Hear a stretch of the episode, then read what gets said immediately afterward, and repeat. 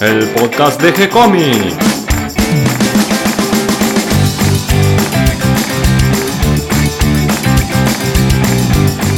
Muy bienvenidos a un nuevo episodio de G-Comics, el podcast donde hablamos de todas las técnicas necesarias para realizar un cómic, cómo dibujar un manga y todo el conocimiento requerido para dibujar esa historieta que tenemos dando vuelta en la cabeza. Mi nombre es Gonzalo García y mi intención y la de todos los que hacemos G-Comics es colaborar con aquellos que estén interesados en avanzar, en progresar, en mejorar en su formación como dibujante de cómics. Y hoy en una semana especial porque justamente estamos en fecha de Halloween y me acompaña la brujita Catalina García. ¿Cómo estás, Cata? La helada, por favor. muy bien, muy bien. Preparando el caldero para hacer unos mates y escucharlos a vos y a Claudio recorrer estos increíbles personajes de temática de Halloween.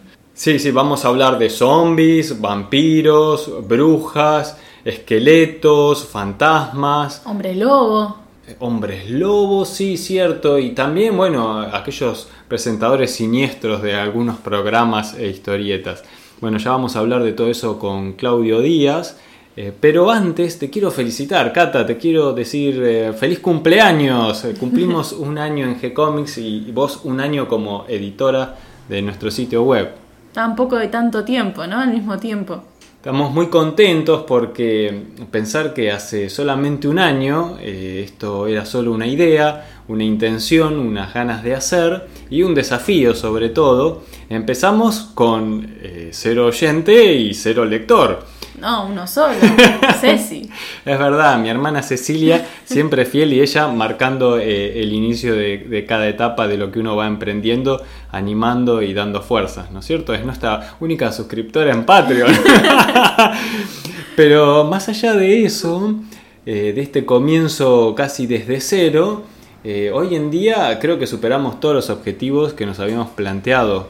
Como y con creces. Sí, sí, porque en este momento estamos muy por arriba de los 2.000 visitantes mensuales, eh, arriba de las 900 sesiones semanales, con muchos lectores de historietas, con muchas historietas, tenemos más de 9 series en este momento en nuestro sitio web. Y además muchos nuevos amigos que nos hicimos en este tiempo, realizamos 9 meetups, conocimos a muchos profesionales, a muchos eh, colegas de trabajo, eh, conocimos a muchos que están comenzando sus primeros pasos y nos transmitimos experiencia entre todos y me parece que de a poquito se ha ido armando un lindo grupo de, trabajo, de colaboración, de compartir toda esta fantasía y este mundo que es eh, para nosotros tan lindo, el de la historieta, el cómic, el manga. Y además para continuar, este sábado es nuestra primera feria donde vamos a participar como G-Comics. Sí, va a ser más que nada como, a ver, cuando uno quiere alguna vez correr una maratón y bueno, dice, bueno, voy a dar la vuelta a la manzana primero. Bueno, es esta primera vuelta a la manzana para ver qué es esto de tener un stand, estar en una feria. Mm, vamos a ver qué sale. Es una primera experiencia que esperemos ir mejorándola a medida que la vayamos repitiendo. Bueno, y entonces, no sé, salvo que me quieras dar alguna otra noticia, algún otro festejo especial que tengamos que hacer en el día de hoy, además de Halloween, además de nuestro cumpleaños de, un añito que cumple G-Comics. Eh, entonces, si te parece bien, eh, mientras nos tomamos unos mates, vamos a, a, charlar un poquito con Claudio Díaz de esta fecha y qué personajes nos recuerdan Halloween. No, no tengo nada más para agregar, los escucho. Y del otro lado de la línea me voy a encontrar con Claudio Díaz, autor de Relatos de Terra Incógnita. ¿Cómo estás, Claudio? Hola, Gonzalo, muy bien. Acá estoy consultando mis grimorios y preparando las pociones. ¿Y los disfraces? ¿Te vas a disfrazar de algo? Eh, sí, de escritor de fantasía. claro, comentamos esto ahora al comienzo porque vamos a hablar de Halloween, eh, aprovechando esta fecha que se nos aproxima vamos a comentar personajes de historieta que tienen que ver con las brujas, los magos, eh, los zombies, todos estos personajes que tienen que ver con esta fiesta de Halloween, que vos sabés que estuve investigando un poco a ver de dónde venía y, ah, y parece que es una, una fiesta pagana que tiene sus orígenes en los celtas. Para estas fechas festejaban eh, más bien el fin del verano en el hemisferio norte y por lo tanto época de cosechas. Entonces se hacía una festividad que no se llamaba Halloween, tenía otro nombre, pero luego con el cristianismo eh, se, se, incorpora esta fiesta a las fiestas cristianas. O sea, una de las em, políticas que siguió el Vaticano a lo largo de los siglos fue ir incorporando fechas que tenían que ver muchas con cuestiones astrológicas o de cosechas, con los cambios de estaciones, y asociarlos a las fiestas cristianas. Sí, claro, claro. De ahí que se asoció esta fiesta de las cosechas de fin de verano con el día de, todos los santos. Claro, no es casual entonces. No, no, incluso, bueno, se, se, ha hecho intencionalmente, ¿no? Papa Gregorio III, Gregorio IV, una cosa así, hace muchos, muchos siglos. La verdad que yo creo que para la fiesta que tenemos hoy en día, donde todo el mundo se disfraza y, no sé, los norteamericanos, ¿no? Es más una fiesta anglosajona, eh, esto de las calabazas con, con la vela. Em, estos disfraces de fantasmas, los chicos que van casa por casa haciendo truco eh, y pidiendo caramelos, ¿no? Ese tipo de, cosas, eh, nosotros las conocemos por las películas. Y me parece que es más producto de, los medios de comunicación masivos que, una fiesta que, nazca del fervor popular. Sí, es muy probable. Tiene más que ver con una, como vos decís, con algo comercial, como sería lo que nosotros hacemos de Navidad eh, o reyes que, que tienen tal fuerza que incluso en Japón se festeja la Navidad cuando no es la, la religión principal. Sin embargo, es una fiesta que, que la ves diariamente en los mangas, en los animes. Navidad lo festejan como si fuera algo propio también. Y así que no es raro que Halloween nos haya llegado. Eh, si bien, claro, tamizado a través de Hollywood, por lo tanto no tenemos el conocimiento exacto de cómo sería el Halloween real. No, creo que a esta altura ya del tiempo eh, no hay forma de saber en qué consistían las fiestas originales de, Halloween. Eh, lo que sí es evidentemente algo pagano visto desde la vista eh, de las religiones más cercanas a nosotros, ¿no? Como puede ser todos los derivados del cristianismo o incluso del, del judaísmo. Pero bueno, eh, evidentemente tiene que ver con el cine, tiene que ver con algo de disfrazarse, parecido a un carnaval en cierta manera, ¿no? Es como que empezamos el carnaval cada vez más temprano. No se le puede negar que tiene muchísimo encanto visual. Claro, porque está asociado a esta cosa del, de lo oscuro y de lo, de lo siniestro un poco, ¿no? Y disfrazarse y hacerlo un poco en una clave humorística. Sí, sí, sí, tal cual, porque precisamente los que más festejan son los chicos cuando en realidad es un tema que uno eh, consideraría por ahí más adulto, pero no, se tamiza y se, se endulza como para que los chicos puedan disfrutar de, de estos personajes del más allá. Y viniendo a nuestro tema de las historietas, eh, ¿por dónde te parece que comencemos? ¿Qué, ¿Qué personaje te viene a tu cabeza cuando pensás en Halloween? Y hay muchísimos, hay muchísimos, y para que a lo mejor sea más claro, se me ocurrió separarlo por, eh, por criatura, digamos, por criatura mágica o criatura sobrenatural. Podemos hablar primero de brujas y luego dedicarnos a la siempre en el cómic, ¿no? Eh, la presencia de los esqueletos o los fantasmas o los zombies y demás en, en el resto de los cómics también y casualmente de brujas es de las que más hay, de las que más encontramos en el mundo del cómic. Sí, porque las brujas son eh, personajes eh, de miedo, digamos, pero eh, que terminan siendo divertidos e incluso se los ha corrido hacia el lado del humor con comedias con brujas. Sí, sí, sí. La más antigua que conocemos, que es conocida y popular, es precisamente Wendy, que es un personaje de Harvey Comics, que surge eh, como un personaje similar a Gasparín. Gasparín sí lo sabemos todos quién es el fantasma amigable, que fue el que dio origen a, la Harvey Comics. Pero Wendy es un personaje muy similar, que comparte el universo de Gasparín y que es precisamente una bruja, creada allá en el 54 por Steve Muffati, como dato.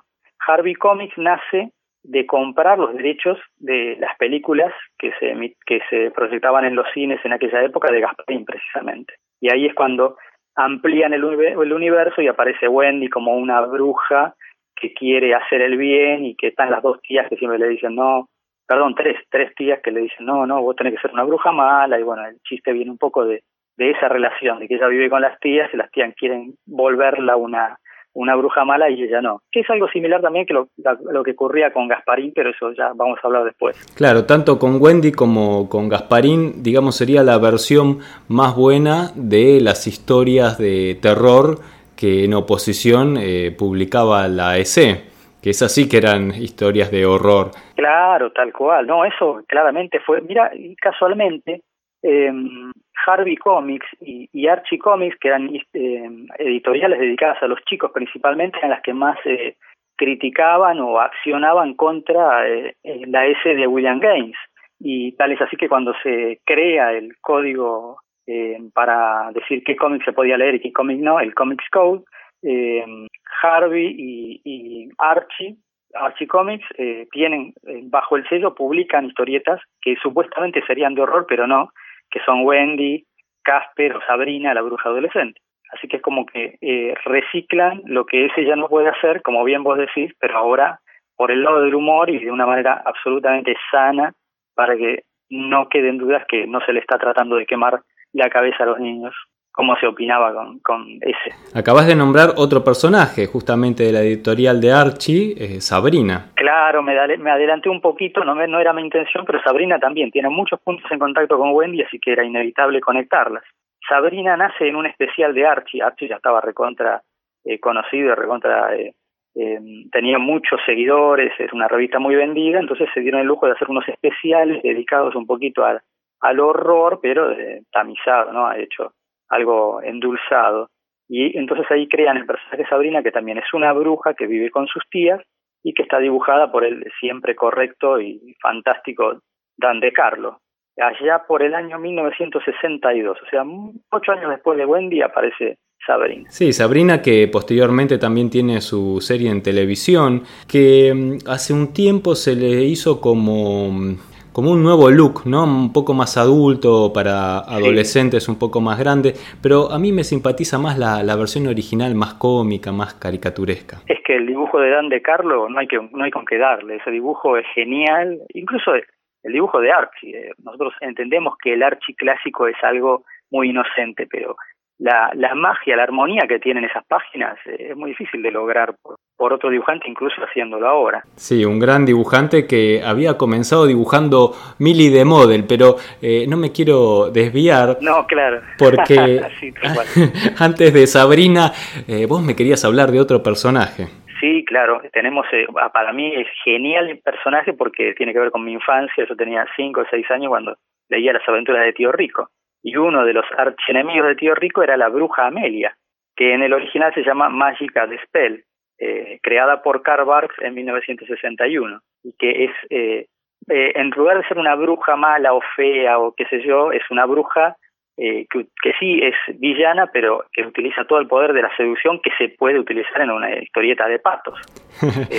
Claro, te iba a decir que en este caso no era una bruja fea, era una bruja atractiva, tenía cierto atractivo en su maldad y a pesar de su aspecto de pato.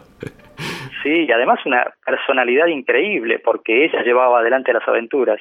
Karl Barks mismo había dicho que era un personaje que le traía problemas porque se apoderaba de las aventuras. Mm. Entonces lo debe haber usado menos de 10 veces en, las aventuras de Tío Rico.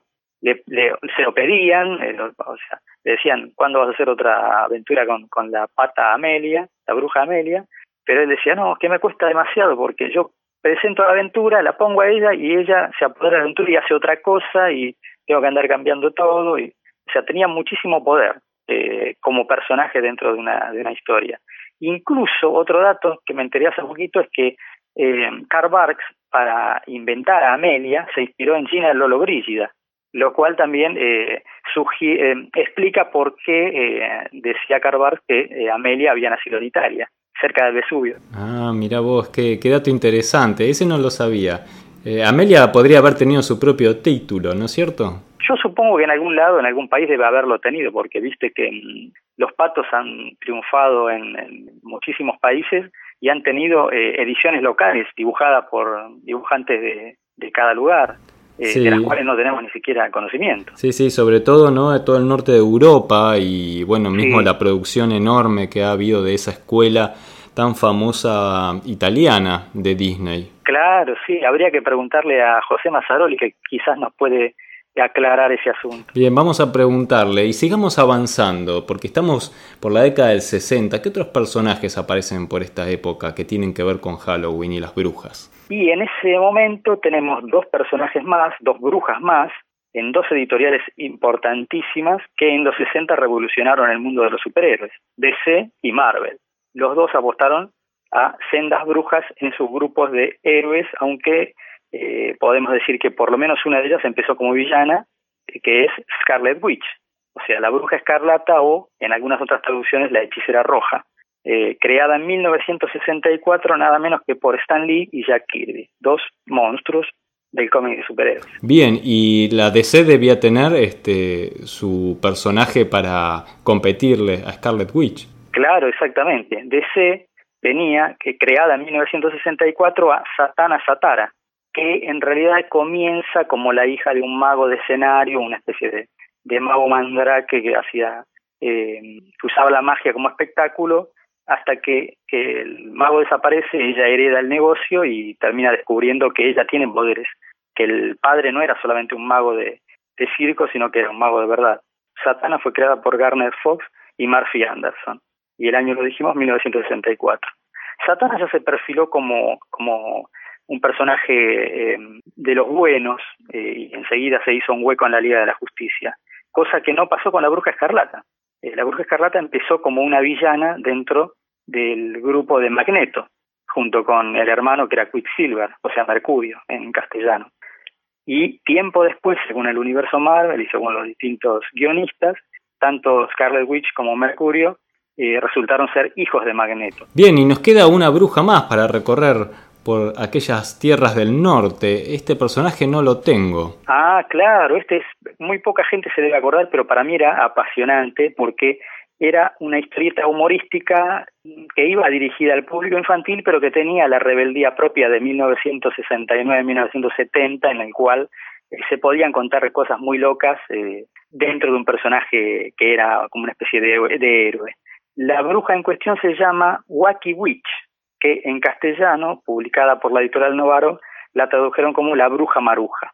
Y la característica de la bruja era que si bien estaba dibujada como una eh, persona eh, no muy eh, atractiva y que encima de piel verde, al estilo de las brujas del mago de Oz, era buena, hacía el bien, pero hacía el bien porque quería, digamos, no porque creía que el bien era lo que había que hacer, sino porque lo hacía de una manera como poniendo su, su, capacidad. Decía, no, yo agarro y hago el bien, ya acabó, eh, sin que se la cuestionen.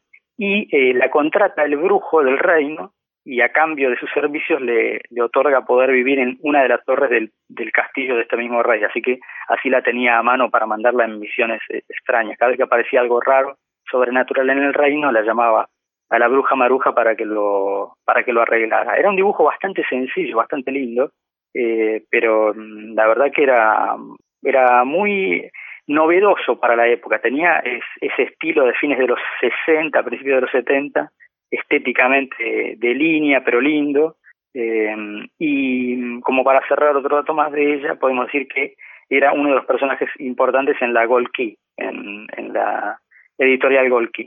Bien, y vos nombraste unas cuantas, cuantas brujas, y a mí se me viene a la mente eh, alguna bruja nacional, porque tenemos nuestras propias versiones de, brujas, como por ejemplo la famosa Cachabacha de Ferré. por supuesto, sí, por supuesto, ¿no? Eh, sin dudarlo, Cachabacha, Cachabacha ya se hizo un lugar en el Olimpo de las brujas internacionales.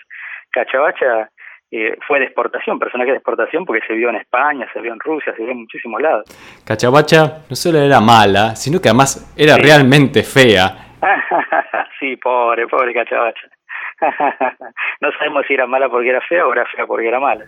Y sufría de un amor no correspondido con Neurus. Vos decís, pará, eso es nuevo para mí, ¿eh? Pará, pará, que sí, sí, las rotativas. Para mí, eh, si no recuerdo mal, hay algún, este, hay algún episodio donde ella insinúa un enamoramiento con el doctor Neurus, que por supuesto el doctor Neurus no quería saber nada.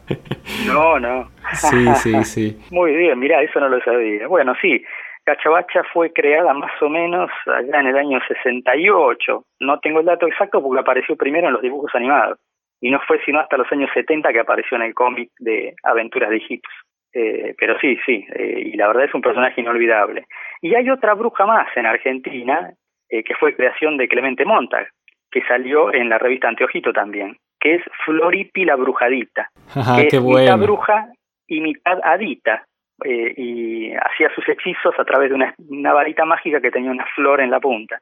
Y también, como los personajes de Montag, que si bien son eh, ultra positivos y hacen siempre el bien y siempre tienen una moraleja, tenía eso de rebeldía que a Montag le gusta poner, eh, que enriquecía al personaje. Entonces era como que a veces ella eh, no solo hacía el bien, sino que también los dejaba mal parados a los villanos en, en, sus chistes, en sus tiras. Sí, Clemente Montag, que tiene una larguísima trayectoria como dibujante de historietas infantiles, eh, todo un, un, maestro dentro del, del, estilo argentino de la historieta infantil y que fue recientemente homenajeado en las últimas entregas de, de los premios de banda dibujada. Estuve allí y estuvo muy, muy lindo el, el, homenaje y bueno, él contó un poco su historia y, recordamos este, todos los personajes, eh, incluida también este, la brujita Floripi.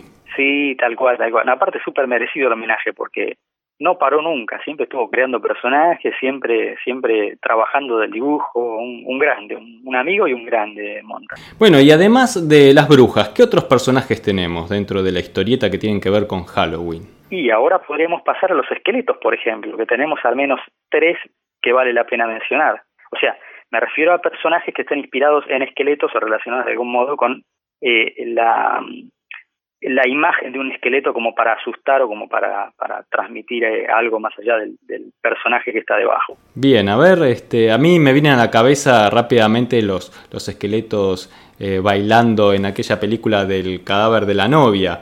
Pero en el cómic, a ver, ¿qué tenemos en el cómic? Y en el cómic, eh, uno de los más antiguos que puedo encontrar es Killing, que es un personaje creado para Italia, que en realidad eh, tuvo su historieta publicada acá en Argentina en la revista Scorpio de Editorial Record.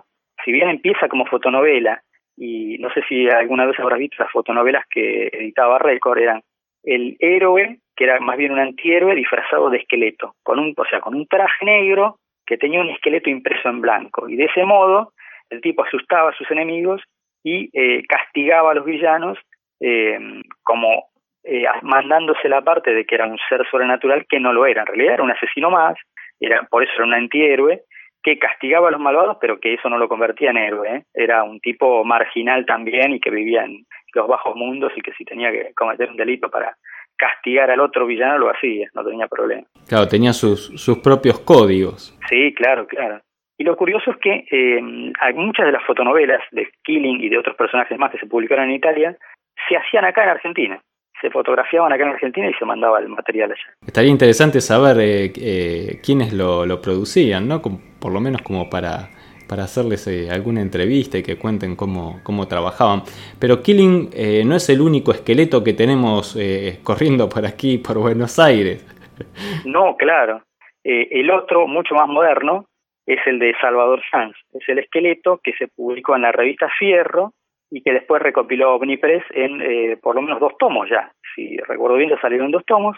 Y que además tampoco fue creado para Fierro, sino que en realidad es un personaje que rescata Salvador Sanz de sus trabajos que cuando sacaba los fanzines Cássole y, otros. Sí, sí, en eh, aquella época, en los 90, cuando vendían el fanzine a la entrada de, de la, del espectáculo de Alejandro Dolina, eh, charlamos ya bastante de eso con Javier Robela Claro, eso me, enteré escuchando ese programa precisamente, yo no lo sabía que hacían.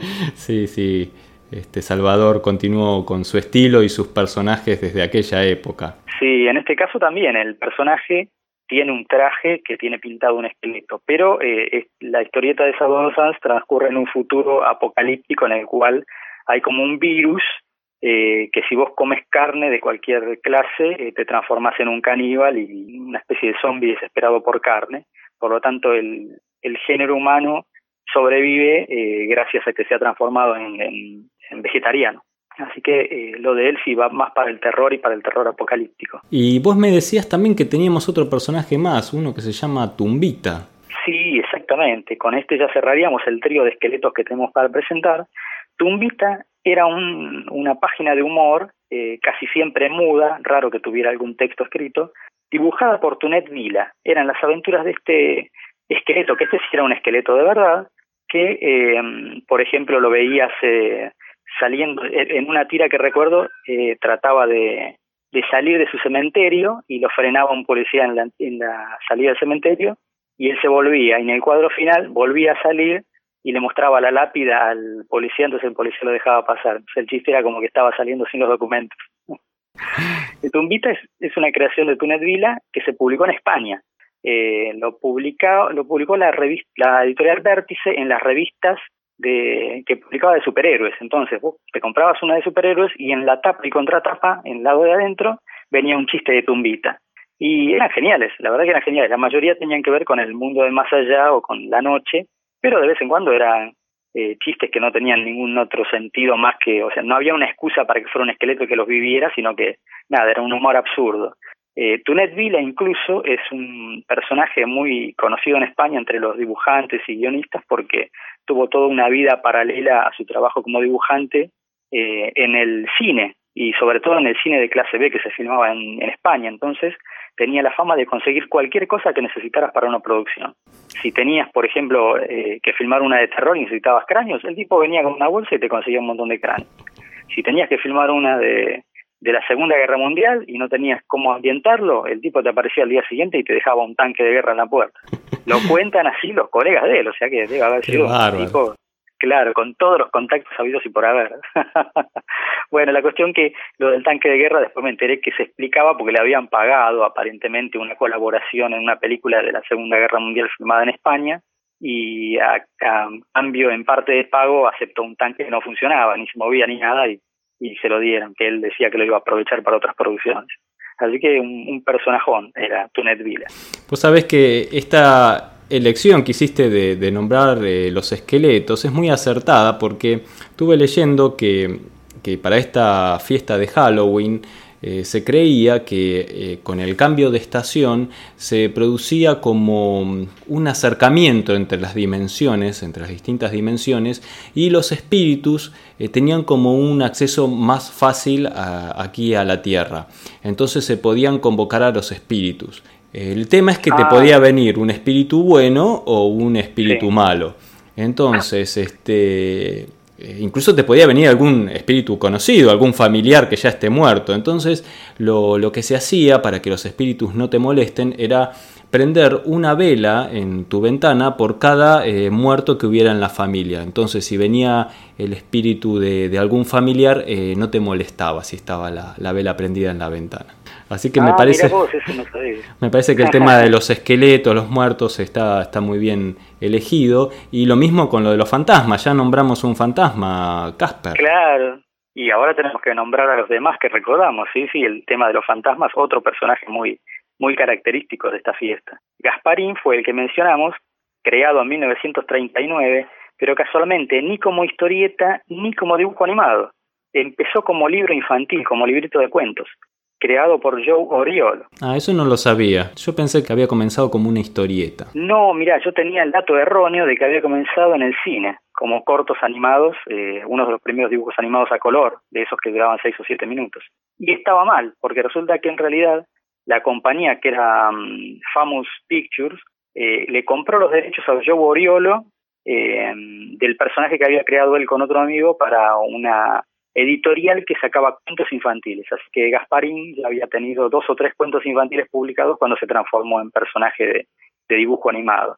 Y luego eh, Harvey Comics es la compañía de historietas que va a comprar los derechos para la adaptación. O sea, todos los personajes del dibujo animado de la Famous Pictures se transforman en historietas, en cómics, gracias a Harvey y ahí es donde entroncamos con el personaje que hablamos antes, que era Wendy. Claro, claro. Bueno, y si hablamos de, de fantasmas, justamente no podemos dejar de nombrar a The Phantom, el fantasma. Claro, tal cual, uno de los primeros, eh, se podría decir que es el último eh, de los grandes héroes de, acción eh, de Pulp y el primero de los superhéroes, porque es las dos cosas a la vez. Al no tener poderes, es un personaje Pulp, como sería la sombra de Shadow, o Doc y a la vez tiene un traje ajustado de color, eh, con el sello de la calavera, eh, con el anillo que, que, dejaba la marca de la calavera, que son todas esas características típicas de, un superhéroe.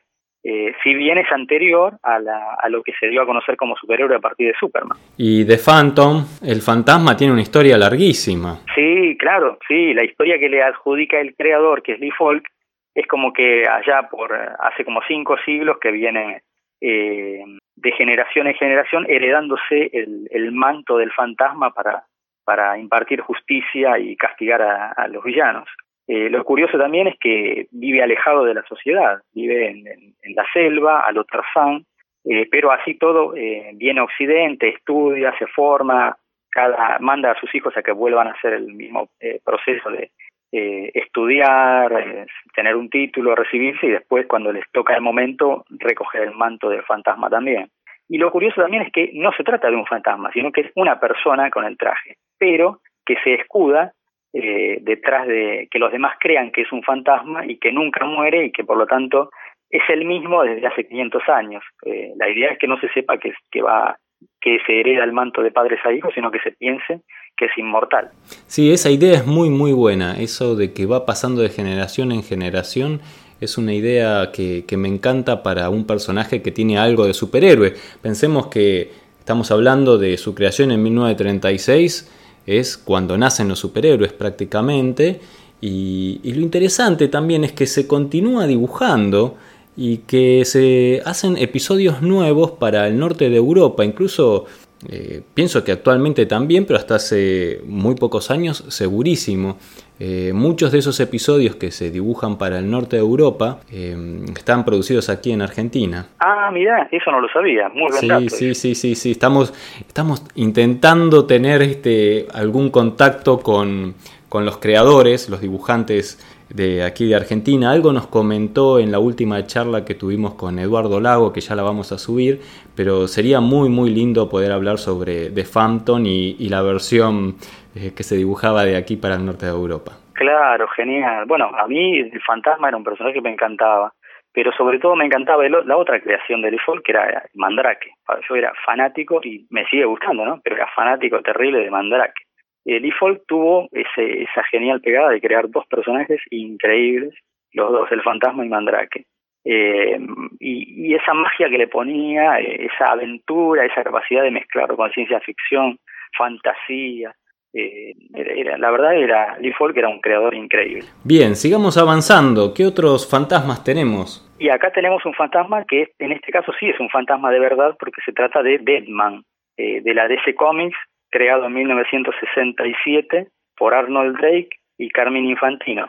Deadman es el espíritu de un de una persona que una estrella de circo que trabajaba como eh, como se dice equilibrista y bueno es asesinado y no sabe por quién entonces un, un dios eh, hindú le da el poder de en lugar de desaparecer como espíritu e irse no sé al más allá quedarse en la tierra y poseer distintos cuerpos durante un tiempo que le van a servir para hallar a quienes son los responsables de haberlo asesinado, o sea, de su muerte y vengarse. Y luego, bueno, una vez cumplido eso, se va a quedar para seguir ayudando gente, eh, pero de esta manera, o sea, vos lo ves a Deadman como espíritu y es un tipo de piel blanca con un traje rojo que parece un superhéroe, solo que nadie lo ve. Pero cuando tiene que actuar, se posesiona del cuerpo de una persona al estilo medium y lo hace actuar como lo que necesita él para resolver cada caso. Sí, la, la idea es muy interesante eh, y me gusta esa cuestión de, resolver un caso de, asesinato, en este caso el, propio asesinato. Este, claro, me, me gusta muchísimo esa idea. También tuvo la suerte de que Neil Adams dibujó algunos de sus capítulos y cuando Neil Adams agarraba a algún personaje en esa época eh, lo transformaba en un éxito. La verdad que hoy día se ven los dibujos, son, una maravilla, son una, una verdadera maravilla. Y bueno, pasamos al siguiente personaje entonces, que también es, este está vivo, pero se hace pasar por fantasma, eh, no porque lo desee, sino porque es así, que es eh, Ghost Rider, precisamente, el motorista fantasma, como lo conocimos acá en Argentina. Sí, con esas eh, ruedas de, de, fuego y esa cabeza en sí, llamas. Claro, claro, la cabeza en llamas, sí, sí, tal cual. Fue inventado en 1972 con un aspecto, en ese momento era único, o quizá me, quizás similar hasta cierto punto con el, el, Jack O'Lantern famoso, que en realidad tiene una cabeza de calabaza. eh, Marvel inventó que le pusiera que tuviera un cráneo en lugar de, de, cara, que le daba ese aspecto así fantasmagórico, eh, y que después fue utilizado también por Skeletor, por los creadores de He-Man, para darle a Skeletor esa, esa visión de, de, más allá, de, de, personaje del más allá. Eh, entre los entre las llamas, entre eh, la, la, cara de cráneo de calavera y, y, la moto, bueno, ¿quién no se iba a asustar ante la llegada de Ghost Rider? sí, además siempre tenía algo de épico con la moto, ¿no es cierto? Entonces, sí, este, tal cual, tal cual. Estaba muy bueno el personaje. Y te decía que los creadores fueron Gary Friedrich en los guiones y Mike Plug, el mismo dibujante de, en ese momento, los cómics de Frankenstein, el que le dio la, la imagen visual. Luego hubo otros Ghost Riders también, pero eh, me remito a este porque tenía esas características que son mucho más Halloween, que no al posterior, que era un poquito más eh, heavy metal, si, se puede decir, con las cadenas y con todo eso. Es verdad, tenés razón, es verdad que hay el cambio de estilo. ¿Y qué otros fantasmas tenemos para nombrar? Así eh, cerramos esta sección de fantasmas en Halloween. Esta sesión fantasmagórica la vamos a cerrar con dos mujeres, dos personajes femeninos que tienen algo de fantasma, si bien ninguna de dos se ha muerto. Uno de ellos es Kitty Pride, que fue creada por eh, Claremont y Byrne eh, allá en 1980 en, como uno más de los, de los mutantes del grupo X-Men. Kitty Pride era una jovencita que tenía el poder de atravesar las paredes, de volver intangible las cosas y de dañar los aparatos electrónicos cuando pasaba a través. O sea que se comportaba como un fantasma, pero no era un fantasma, era una chica con ese poder, un, mutante con ese poder. Eh, y el otro personaje es un poquito posterior, de 1993, y que saltó a la fama básicamente porque la dibujó Adam Hughes, que era lo mejor, eh, era el mejor dibujante en el momento que, que podían haber elegido. Eh, Adam Hughes hizo algunas portadas y algunas páginas sueltas, después la terminaron de definir otros artistas, eh, para Dark Horse y este personaje es Ghost, que nace como una especie de eh, heroína que busca venganza, que cree haber sido asesinada y necesita hallar quién lo hizo y por qué y por qué le dieron esta posibilidad de vengarse, un poco como lo que hablábamos de Deadman, solo que finalmente eh, en un, una especie de pirueta de guion eh, resulta que al final ella no es un fantasma, después de que te la venden como un fantasma, resulta que no es un fantasma, sino que en realidad había sido inyectada con nanomáquinas eh, desarrolladas por una empresa eh, para que ella trabaje como una especie de vengadora para esa empresa eh, y las nanomáquinas le permitían volverse intangible. Bien, sería una especie de, de, falso fantasma en versión tecnológica. Exactamente, o sea, no era un poder que ella hubiera tenido genético, sino que fue un poder adquirido a través de ese experimento que hicieron con ella eh, y te vuelvo a decir, eh, he leído en su momento historias de Ghost, pero la verdad que lo más impactante eh, son las ilustraciones geniales que ha hecho Adam Hughes. No sé si alguna vez las has visto, pero son brillantes. Bueno, Adam Hughes cualquier cosa que dibuje lo hace maravilloso. Es cierto, es cierto. Menos las últimas versiones de, de, los personajes de Archie que, que mucho no me simpatizan, pero en general es un ilustrador y un ah, dibujante espectacular. Betty y Verónica. Claro, sí, sí, o sea, lo hace muy bien, lo hace maravillosamente bien, pero tal vez no es, eh, no es el estilo para esos personajes, por lo menos tal vez es el recuerdo tan grande que tengo de, de estos personajes en, los estilos originales que, que no, no, me gustan los de antes. Pero sigamos avanzando, porque ahí veo llegar algunos zombies, eh, zombies oh, caminando. Zombies de los rápidos y de los lentos, tenemos zombies de todas las clases. Eh, y zombies, porque bueno, uno tiene hoy día el pensamiento de que el zombie es el zombie, el que te corre, el que te muerde y te contagia y te vuelve zombie también, pero en realidad los zombies, sobre todo en el cine y en la literatura popular, habían empezado como muertos revividos gracias al vudú, que es la otra pata del universo zombie. Y tenemos casualmente uno de cada uno de estos géneros. Por un lado te lo tenemos a Simon Gart, el zombie por antonomasia de Marvel, creado nada menos que por Stan Lee y eh, Bill Everett, allá por el año 53, imagínate, en el año 53, aprovechando la, el auge de los cómics de terror, a Stan Lee se le ocurre eh, crear este personaje que era una especie de empresario que era cruel con sus empleados, eh, esto para que tomen nota los empresarios, estamos tirando, sí, sí, veradas amenazas, traten bien a sus empleados porque les puede pasar esto. Eh, una de sus empleadas finalmente, que tenía conocimientos de vudú, eh, lo revive como una especie de, En realidad, eh, me estoy adelantando. Uno de sus empleados lo mata en venganza mm, para robarle dinero. Y otro de sus empleados, no contento que ya estaba muerto, lo revive para que termine siendo un zombie vudú. Así que, pobre muchacho, creo que si no aprendió la lección, me espero para la próxima vida sea un mucho mejor empleado. Está bueno, está bueno. Y, eh, los otros personajes que, tenemos, porque hay todas versiones de zombies, ¿no? Como vos dijiste, los zombies empezaron siendo un poco lentos y tontos y, fueron adquiriendo eh, tal vez más capacidad intelectual y velocidad a lo largo de las películas. Claro, eso se lo debemos a George Romero y La Noche de los Muertos Vivientes, en la cual por primera vez los zombies no son producto de una ceremonia vudú, sino que son una especie de, mm, de enfermedad que se va propagando y que eh, captura los cuerpos y, los transforma así en máquinas de matar y de comer eh, gente. Eh, y precisamente esta otra pata está muy representada por The Walking Dead, que es la, la historieta más famosa de zombies hasta el momento, que la empezaron en el 2003. Y no para de vender, vende y vende y vende, y salen nuevos episodios y continúa saliendo. Ya era un éxito como cómic, te lo puedo asegurar, porque le peleaba mano a mano a los cómics de superhéroes desde que apareció y cuando se transformó en serie de televisión, bueno, ya terminó de romper todo.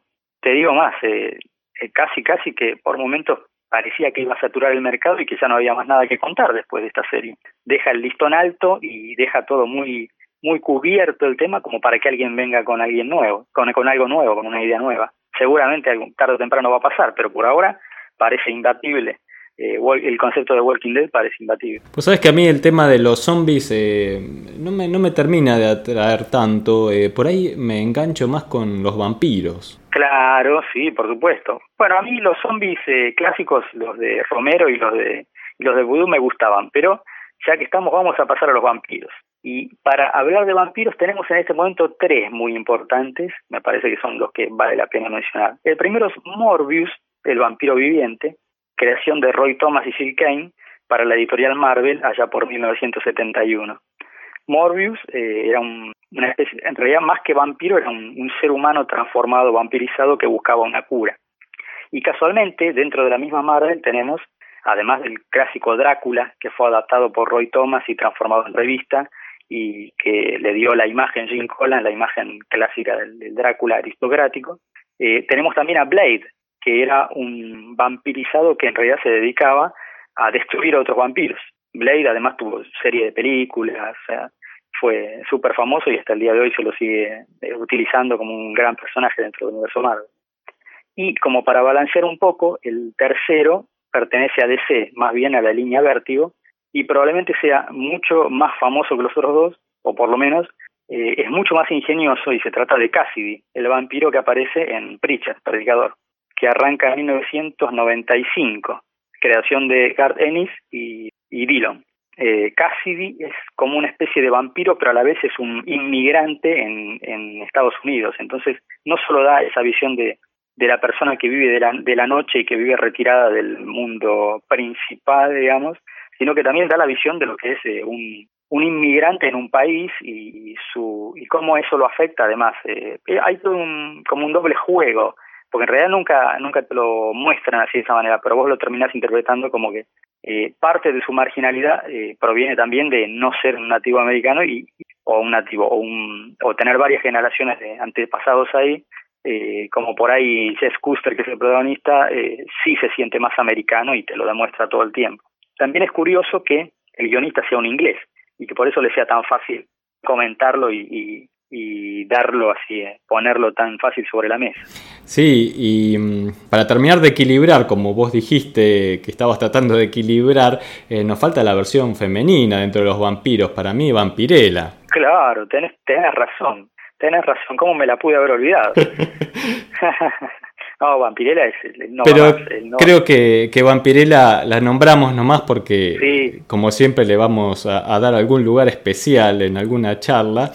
Y, y, también seguramente tenemos para discutir, que también lo vamos a dejar para otro momento, es eh, nuestra versión nacional del vampiro, ¿no? que tenemos muchos vampiros por aquí, eh, de Necrodamus, porque yo sostengo que inicialmente era un vampiro, pero, pero no vamos a, hacer esta, esta, discusión ahora, vamos a seguir avanzando porque también me gustaría hablar de hombres y mujeres lobo. Sí, claro, también, también las hay, ¿eh? hombres lobo, tenemos a Jack Russell en Marvel, creado en 1972 por Roy Thomas, que en los 70 Roy Thomas te creaba de todo. Eh, y dibujado también por Mike Plug, el que mencionamos antes, que había sido dibujante de Frankenstein también. Jack Russell era un hombre lobo, heredero del gen que transformaba en hombre lobo eh, de una familia que venía de Europa eh, y tuvo su propia revista llamada Werewolf by Night, una de esas magazines en blanco y negro que, que en los 70 Marvel trató de, lanzar al mercado para conseguir los lectores que tenía en ese momento Warren, con Vampirella, Creepy y con Iri. Eh, y por otro lado también tenemos otro hombre lobo en el universo Marvel que en realidad era el hijo de JJ Jameson, que no es un licántropo eh, como lo entendemos eh, como en el caso de Jack Russell, sino que en realidad había entrado en contacto con una especie de meteorito, una joya cósmica. Él había sido astronauta, entonces ese meteorito lo toca, lo, lo contamina y lo transforma en hombre lobo. Así que tenemos como un origen más científico para, para este muchacho. Y finalmente la tenemos a Wolfsbane, que es un miembro de los Nuevos Mutantes, el grupo creado por Claremont y eh, dibujada por MacLeod. En los Nuevos Mutantes tuvo mucho papel en su momento, eh, porque además tenía ese conflicto que, que también le salía a Claremont. Eh, quería considerarse una persona normal, eh, pero tenía ese gen mutante que le hacía transformarse en bestia, a veces conservando parte de la, de la humanidad y otras veces directamente eh, perdiendo por completo su, su concentración, su humanidad y, siendo una bestia más. Eh, por eso es que se juntaba con los nuevos mutantes y que iba a la escuela para, para tratar de aprender a controlar sus poderes. Bien, bien, la cantidad de personajes que tenemos para asociar con esta eh, fiesta de Halloween son un montón y seguramente nos quedaron muchísimos fuera de la lista que los oyentes nos irán este, recordando, ¿no? Se olvidaron de este, se olvidaron de tal otro, agreguen. Seguramente, sí, sí, sí. Pero bueno, también tendremos próximos Halloweens también para seguir este, recordando en, en próximas fechas más adelante, el año que viene, y agregar todos los que nos faltaron esta vez. Pero yo, para cerrar esto, eh, esta pequeña charla que tuvimos recorriendo distintos personajes, que tienen que ver con las brujas, los esqueletos, los fantasmas, los zombies, los vampiros y, los hombres lobos. Eh, creo que mm, así como vos y yo somos dos eh, presentadores siniestros en este caso, eh, podríamos recordar, ¿no? Para cerrar algunos personajes de estos, enseguida me vienen a la cabeza los de EC, que presentaban las historias de terror y de horror que se iban a contar, ¿no es cierto? Por supuesto, sí, tenemos en los años 50 en la EC, y vamos rapidito para que no se extienda más, lo tenemos al guardián de la cripta, que era Crypt Keeper, eh, a la vieja bruja y al guardián de la bóveda, eh, que eran los tres presentadores cada uno en su propia revista, que después se turnaban y se cambiaban, pero bueno, eso es tema para otro, para otro programa. Cada uno eh, tenía una cabecera, se encargaba de una de las tres cabeceras principales. Eh, y luego en la, en la editorial Warren vuelve a suceder con eh, Creepy, el tío Creepy, el cousin Iri, que era el pariente, eh, Iri, que después se llamó eh, Rufus en España, y Vampirella, que no estaba relacionada familiarmente con los dos anteriores, pero también actuaba de presentador de su propia revista. Además de ser personaje y de vivir aventuras que eran em, cronológicas dentro de su revista, eh, tenía esa dualidad. Eh, las demás historietas que eran eh, unitarias las presentaba ella como si fuera, no sé, la tía que viene y te cuenta una historia. y creo que alguna vez ya mencionamos también a la creación de Claudio Ramírez, el sacerdote vudú Papá Nicolau, que contaba historietas de, de horror allá en, en los años 90 en, una revista de terror, también lo hemos mencionado. Y ahora sí, como broche final tenemos que mencionar a Elvira, que tuvo su propia revista en la cual contaba eh, historias de terror, historietas de terror, y las presentaba a ella. Claro que Elvira proviene de, de la televisión. Elvira es Cassandra Peterson, una actriz eh, que compuso este personaje Elvira un poco basada en, en la vampira de Mayla Nurmi, que había tenido que ver con la producción cuando la llamaron eh, para crear este ciclo. por ahí debería explicar que en Estados Unidos era muy común que para presentar ciclos de terror semanales, o sea que proyectaban una película por semana, siempre había un presentador que o bien eh, eh, ponderaba las calidad, la calidad de la película y el susto que te ibas a pegar, o bien ridiculizaba la producción cuando esta era mala y te decía eh, que ibas a pasar un rato eh, divertido y gracioso con una película que alguna vez fue de terror. En el caso de Elvira hacía esto último, ella le buscaba la vuelta para hacer chistes en la presentación y, y, al final de la película sobre lo que habías visto, que en general eran películas de terror que ya habían pasado de moda. Y eh, Elvira la tenés, la ubicás a la, a la actriz. Eh, sí, sí, sí. La, imagen de Elvira se te viene a, a, la mente. Bueno, ella tuvo tres encarnaciones de revistas presentando eh, relatos de terror. Una fue la House of Mystery de DC, allá por el 86. La otra fue la adaptación que hizo Marvel de sus películas, o sea, de eh, Elvira Mistress of the Dark. Y la siguiente fue una que empezó en Eclipse y Craypole, una eh, colaboración entre las editoriales, que finalmente la continuó Claypole sola cuando cierra Eclipse y que arranca en 1993 y llegó hasta el 2007, que fue la más larga, y que incluso contó con dibujantes argentinos entre su plantilla, que la dibujaron a ella como presentadora y que dibujaron las historietas de terror que presentaba. Eh, ahora en este momento se me viene a la mente Enrique Villagrán, seguro estuvo, pero hubo varios más, hubo varios dibujantes argentinos más colaborando en la revista. Y creo que con los presentadores ya hemos dado un recorrido a todas las criaturas, me parece que no nos queda nada. Solo mencionar muy de pasada que eh, en Sandman aparecen muchos elementos que no son de Halloween, pero que tienen que ver con la, con la muerte, por ejemplo, eh, que es la hermana de Sandman y que es una eh, corporización de lo que es la muerte en sí, el cambio y el, y la, y el paso de la vida al, al más allá. Eh, no tengo que aclarar mucho porque todo el mundo ha leído Sandman y sabe quién es muerte y sabe cómo está como, lo bien que lo ha hecho Gaiman al presentarla y a darle un, aspecto tan positivo eh, que contrarresta a, a, la típica muerte que todos teníamos antes en mente con la guadaña y, la, y la capa. Bien, Claudio, creo que hicimos un recorrido bastante completo y extenso por estos personajes, mm, aprovechando... muy, extenso, muchísimo, la verdad que... La fecha de Halloween. Eh, muchos de estos personajes se merecen eh, un, un, episodio especial donde hablemos de, de, su creación, de sus historias, de sus autores, eh, que ya lo iremos haciendo seguramente. Tal cual, tal cual. Y bueno, y te quiero agradecer eh, toda esta información que nos pasaste. Va a ser muy divertido eh, juntar las imágenes para ah, ilustrar esta nota. Eh, así que bueno, cuento con tu ayuda para agregar al texto que, que, acompaña al podcast. Seguro, este seguro. Y ya, y ya que hablamos de las imágenes, tenemos que mencionar el último, y ya nos vamos, Nocturnals de Dan Brereton, la historieta de 1994 que está basada directamente en Halloween. Si bien es un grupo de héroes, eh, casi antihéroes que luchan contra el mal y que cada uno representa un personaje clásico de terror. Por ejemplo, tenés el, el, el hombre que es mitad ser, mitad pez, mitad hombre, tenés la mujer que es un ectoplasma, tenés el, el doctor que viene a ser como el Frankenstein. Eh, cada uno es un, un arquetipo, pero están reelaborados por un dibujante que, un pintor prácticamente, Dan Brereton, porque hace todo pintura.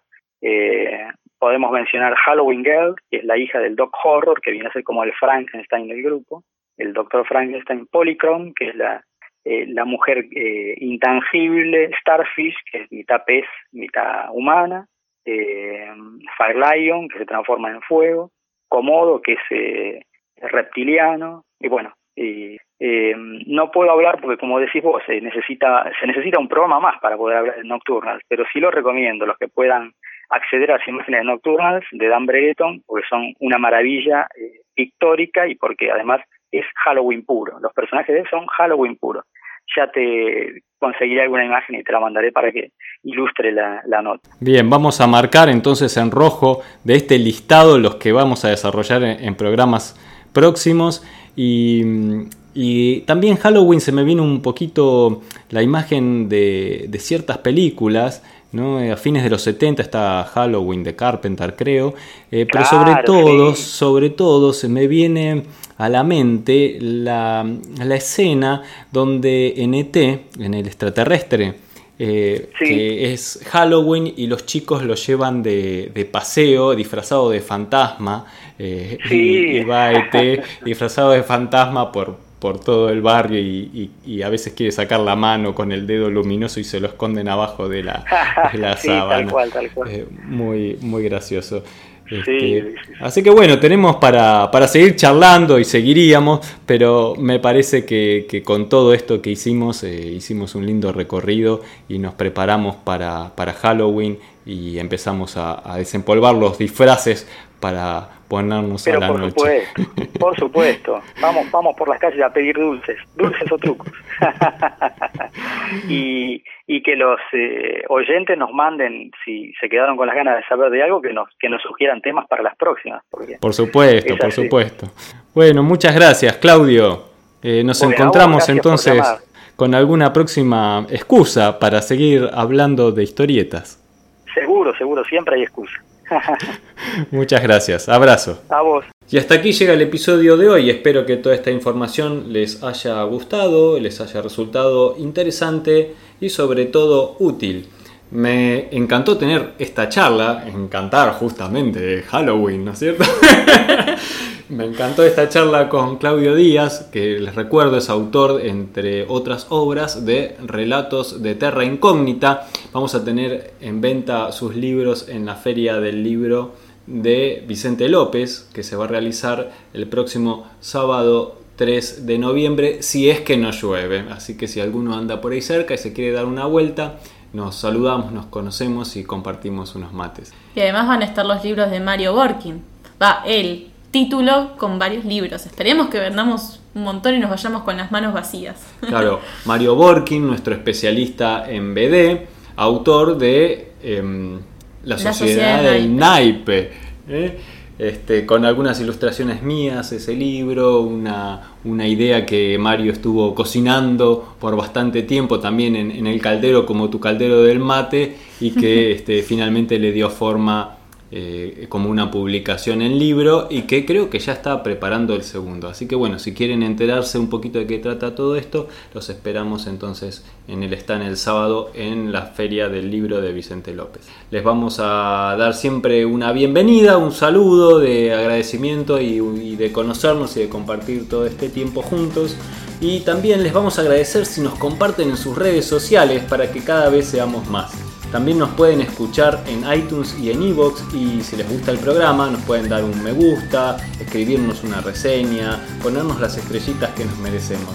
Pueden acercarnos sus sugerencias y propuestas a través del formulario de contacto que van a encontrar en la pestaña justamente de contacto de nuestro sitio web o ahí hay un mail, nos pueden escribir al mail o si lo prefieren nos escriben directamente a nuestra página en Facebook. Siempre les vamos a responder con alegría y vamos a continuar publicando nuevos episodios. Los esperamos en el próximo episodio que vamos a compartir la meetup que tuvimos con Eduardo Lago. Muchas gracias, Cata. Hasta la próxima. Hasta la próxima, Gonzalo.